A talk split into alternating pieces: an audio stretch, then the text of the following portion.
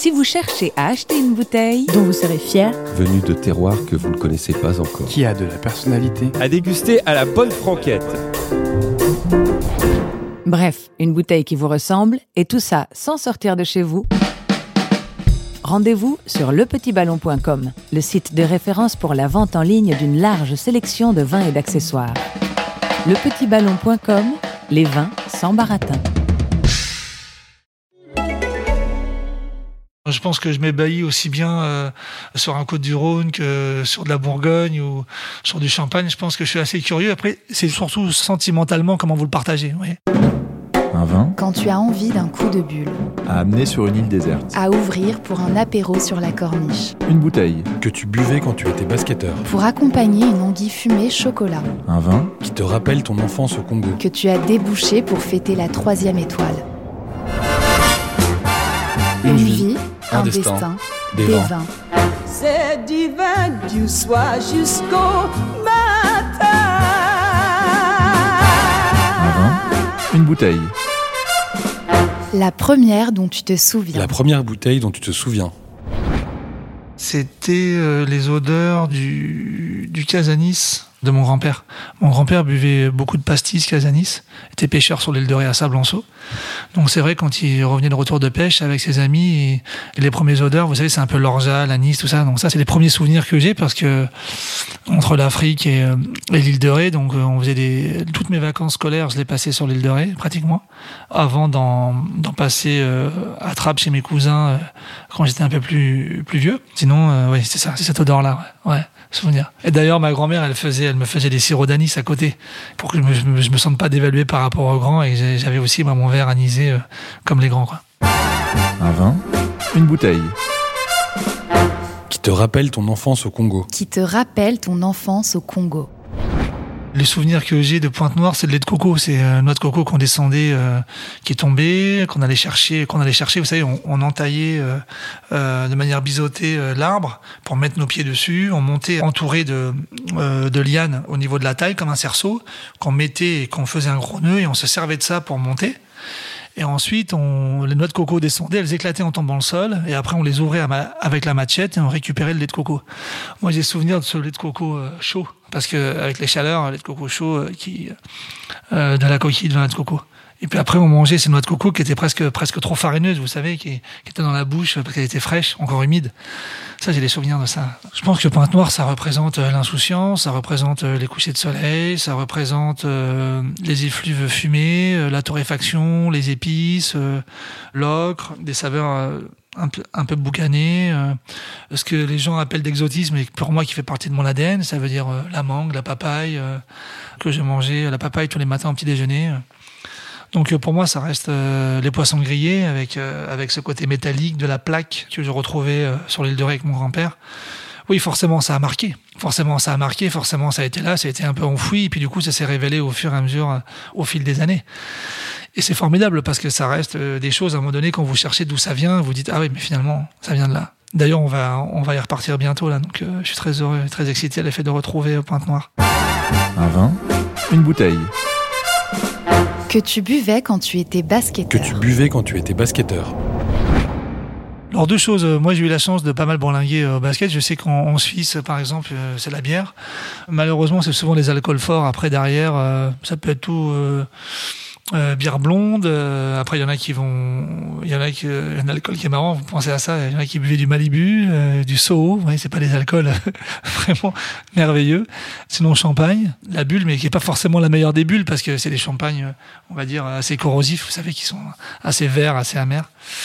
Et puis après, évidemment, euh, lorsque vous avez la chance de pouvoir euh, dîner tranquillement avec des amis après le match, oui, vous pouvez, vous pouvez très bien boire un, un, un bon Bourgogne ou alors euh, une belle bouteille de, de rouge pour les, les on va dire.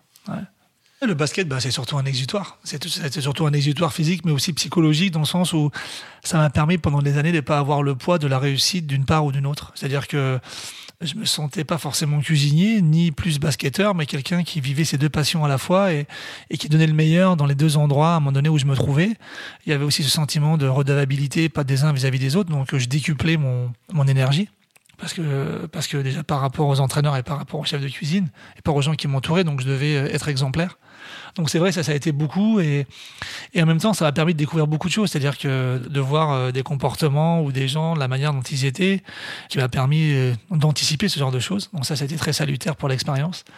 Après, ça a été physiquement, ça a été super parce que ça demande une hygiène de vie exemplaire. Vous pouvez pas faire tout et n'importe quoi. Donc, si vous voulez perdurer et si vous voulez, euh, si vous finissez par exemple un match à 22h30 à 23h, ben moi, quand j'étais en, boulangerie ou en pâtisserie, euh, je repartais en boulangerie-pâtisserie et je finissais à 5h, 6h.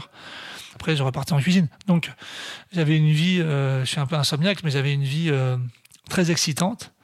je pense que l'euphorie masquait parfois un peu la fatigue. Il m'est arrivé d'avoir des coups de pompe, mais c'est pas des coups de pompe compliqués, c'était des coups de pompe. voilà, fallait bien dormir.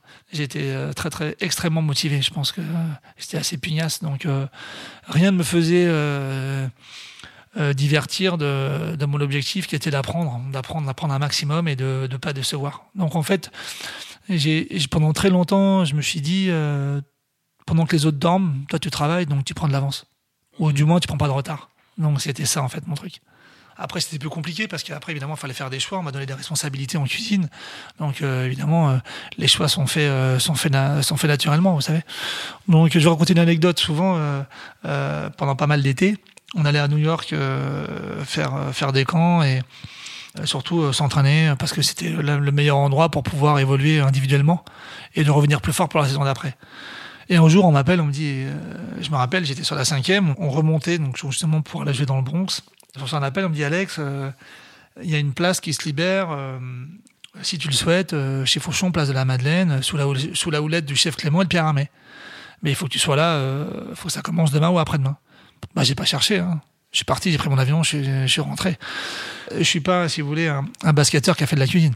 Je suis un cuisinier qui a fait des baskets. Donc euh, c'est totalement différent. C'est-à-dire que je ne suis pas réveillé euh, à 30 ans et disant ça y est, je vais apprendre la cuisine.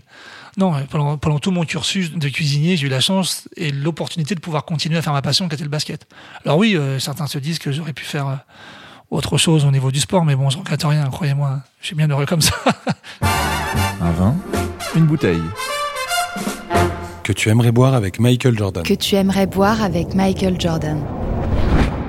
Je pense que Michael Jordan, il, boit tout, il a tout bu, je pense. avec la cave qu'il a, comme LeBron James, je pense que c'est des gens qui ont tout bu.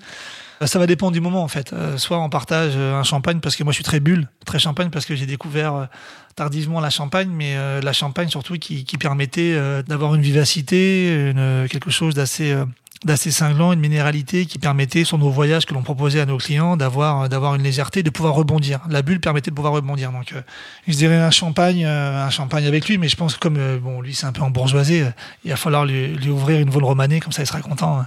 comme ça il aura sa bouteille. un vin, une bouteille. Qui t'a laissé un souvenir inoubliable. Qui t'a laissé un souvenir inoubliable. Je pense que je m'ébahis aussi bien euh, sur un côte du Rhône que sur de la Bourgogne ou sur du Champagne. Je pense que je suis assez curieux. Après, c'est surtout sentimentalement comment vous le partagez. À chaque fois, les souvenirs de bouteilles que, que je peux avoir, ça sera avec mon épouse parce que euh, on passe rarement des moments au restaurant. Je suis quelqu'un qui va rarement au restaurant.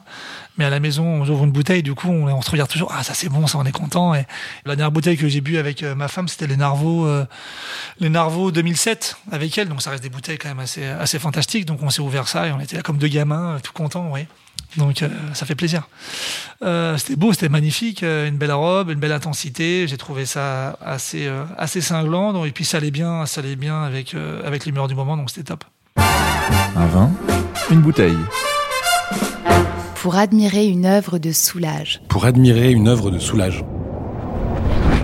Si on est au musée Thyssen, si on est en sac à dos, on est à pied, donc on va pas boire en, regardant, en, sirotant un, un verre de vin. Je ne sais pas si l'enivrance du vin vous permet peut-être d'apprécier encore mieux la sinuosité ou la pictularité de l'œuvre.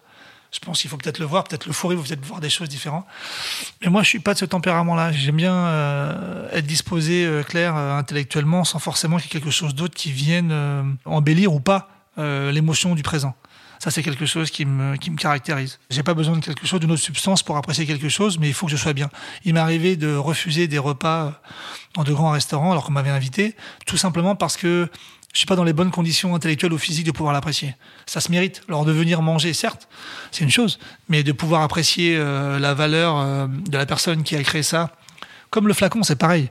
Euh, je me refuse à ouvrir une bouteille si vous n'êtes pas forcément très bien. Vous voyez ce que je veux dire? Donc, euh, il faut que ça soit, il faut que ça aille dans les, dans les deux sens. Un vin, une bouteille.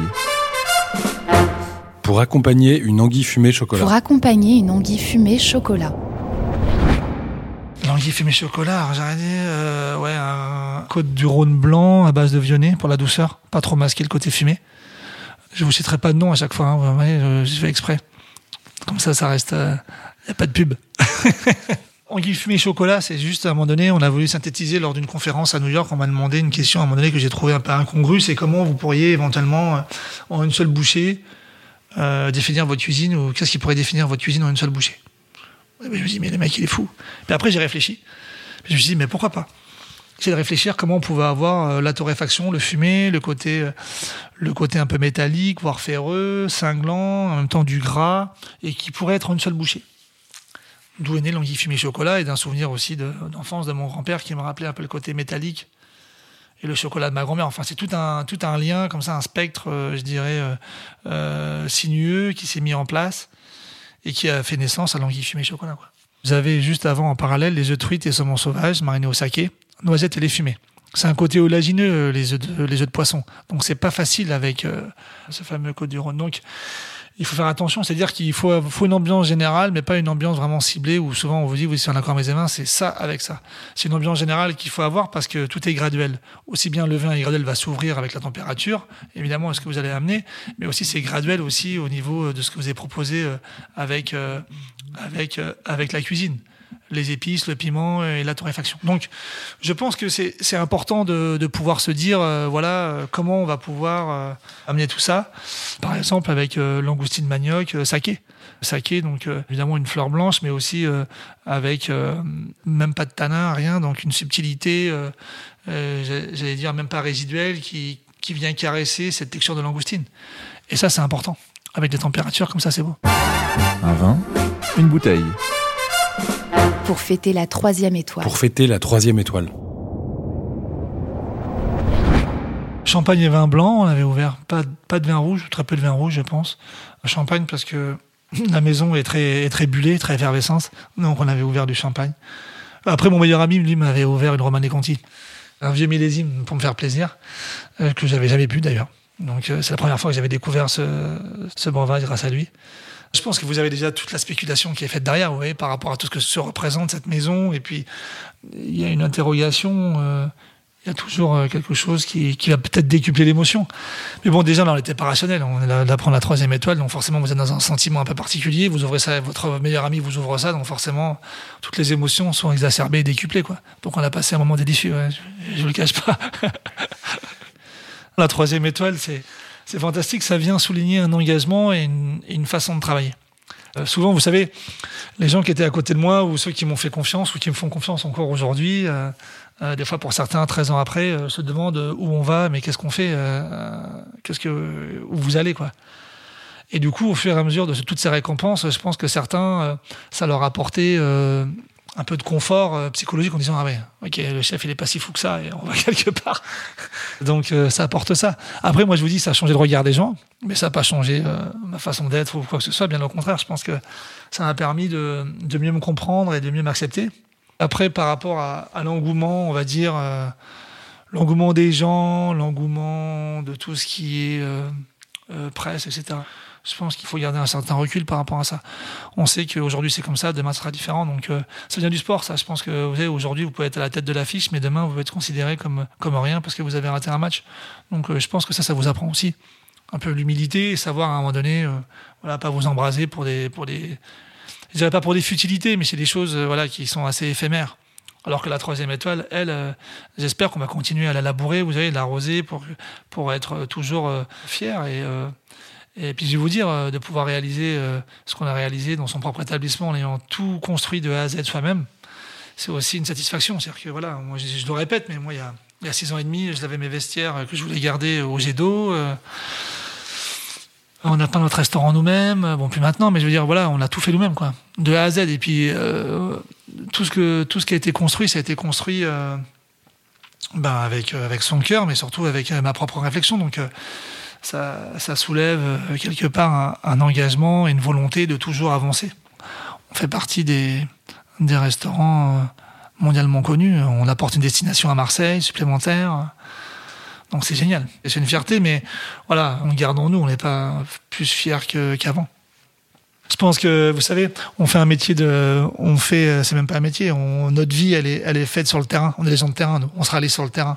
Ce qui est important, c'est ce qu'on fait au quotidien. Vous voyez, tout de suite, vous pouvez avoir. euh, être chef de l'année, mais le lendemain, on est en train de travailler. Tout de suite, le terrain vous remet les idées en place. hein. Euh, Les gens sont aussi en attente de ce que vous pouvez proposer, donc il faut être à la hauteur de leurs attentes. Donc ça, ça, ça vous remet tout de suite les idées en place, hein, je vous le dis. hein.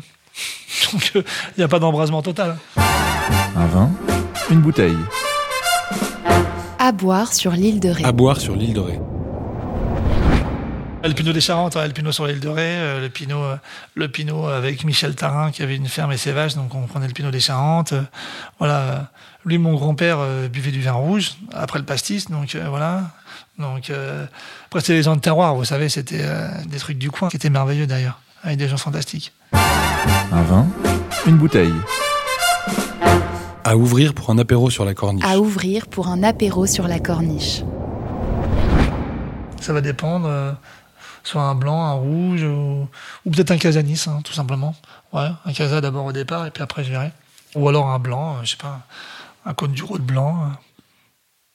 Je suis pas très rosé, moi. J'ai- malheureusement, je suis un mauvais client euh, pour le rosé. Notre maison était faite que pratiquement de vin blanc et champagne. Après, on a étoffé la carte avec vin rouge et rosé.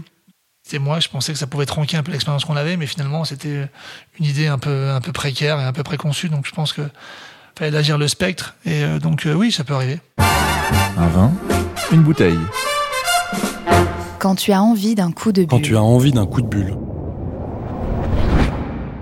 En parlant de bulles, c'est marrant parce que moi, les bulles, bon, des maisons préférées, oui, enfin, après, on a des cœur. Il y a la maison Holstom, par exemple. euh, j'aime beaucoup ces bulles. J'aime cette épicité. C'est un des premiers à mettre euh, ces champagnes sous mer.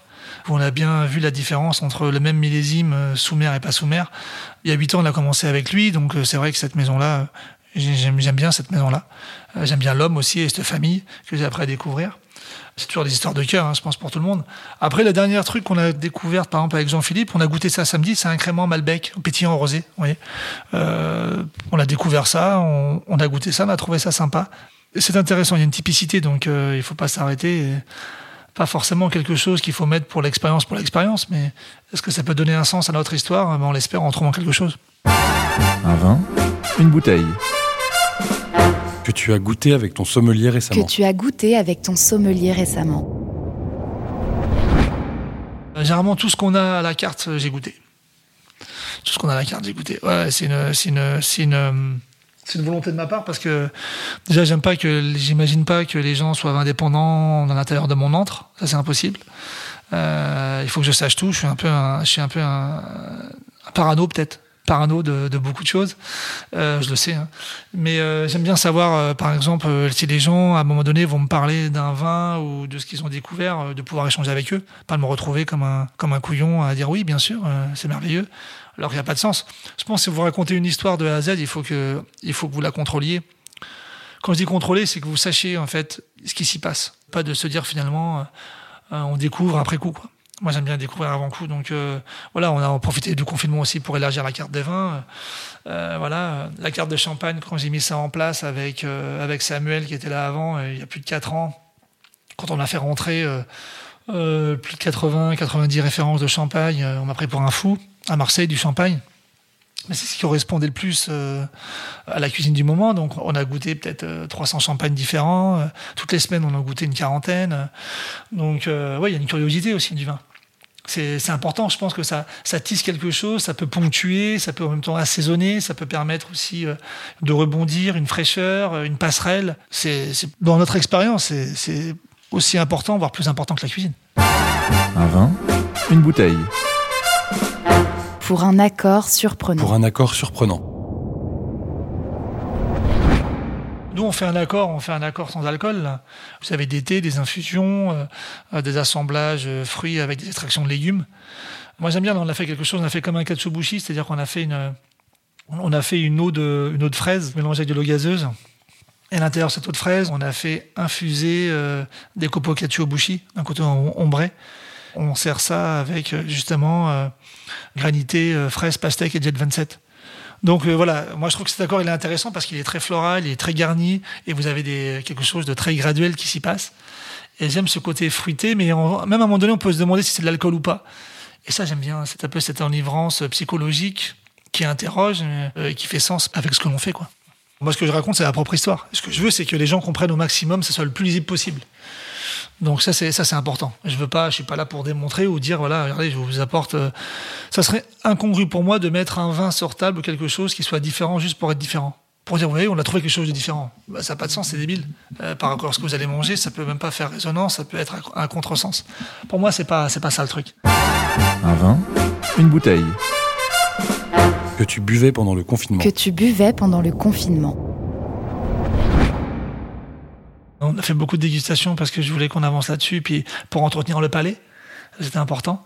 Mais vous savez, je suis pas le mec, la personne qui va boire du vin si je suis, suis pas bien. Ouais, si je suis malheureux, je vais pas boire du vin, quoi. Je suis pas le mec qui va noyer mon, noyer mon chagrin, quoi. J'ai pas ce tempérament-là, si je suis pas bien, je vais faire du sport. Je vais pas, vais pas boire du vin. Je vais pas, voilà. Vais pas dire, ah, allez, on boit du vin. Non, non. C'est pas tout à fait, je suis pas le bon bonhomme pour ça. Un vin, une bouteille. À ouvrir après le service du samedi soir. À ouvrir après le service du samedi soir. On fait des créations euh, le, le samedi après les services. Bon, déjà, il y a toujours euh, les pâtissiers qui font quelque chose qui est important pour moi, qui, qui présentent quelque chose, soit un, un dessert de leur enfance ou quelque chose qu'ils veulent montrer. Ça, c'est important. Euh, la salle, je leur demande, entre guillemets, je demande de créer un cocktail. Toujours un cocktail sans alcool ou avec alcool. On change euh, chaque samedi. Comme ça, ça permet de découvrir. Et de faire découvrir toujours euh, un spiritueux. C'est-à-dire que euh, souvent, les gens ont des idées un peu préconçues sur les spiritueux, donc de faire découvrir un spiritueux ou un alcool doux en petite quantité pour, pour en parler. Ça, pour moi, je trouve que c'est c'est important. Là, par exemple, on, on a fait découvrir un Porto. Euh, c'est important pour moi que l'équipe puisse découvrir le Porto, ses typicités, comment c'est fait, pourquoi, etc. Et tout. Donc il y a un côté aussi, euh, euh, je dirais, connaissance et culturel qui est- qu'il faut que tout le monde ait. Donc petit à petit, voilà, chaque semaine, on a quelque chose comme ça de nouveau et qui vient agrémenter l'équipe et qui permet voilà de, bah, de s'enrichir aussi euh, intellectuellement. C'est important. Un vin, une bouteille. À apporter sur une île déserte. À apporter sur une île déserte. Pense que je prendrais, euh, paradoxalement, je, prends, je prendrais un Barolo. Parce que je sais que c'est quelque chose qui, qui parfois peut être complexe à boire, il y a une, qui va à l'inverse de ce que j'aime. Vraiment en boire de manière euh, simple. Et je pense que le fait de l'avoir, ça me permettrait euh, d'en boire beaucoup plus longtemps. Et peut-être d'apprécier à sa juste valeur ce vin que parfois j'ai du mal à accepter. Un papy. Je pense que voilà, je me construirais comme ça. Que plutôt d'avoir un vin qui, vous, qui est de cœur, vous voyez, et qui vous avez envie de le boire tout de suite, et tout de suite vous allez vous retrouver euh, sans rien tout de suite. Donc c'est voilà. enfin voilà, c'est ma façon de raisonner quoi.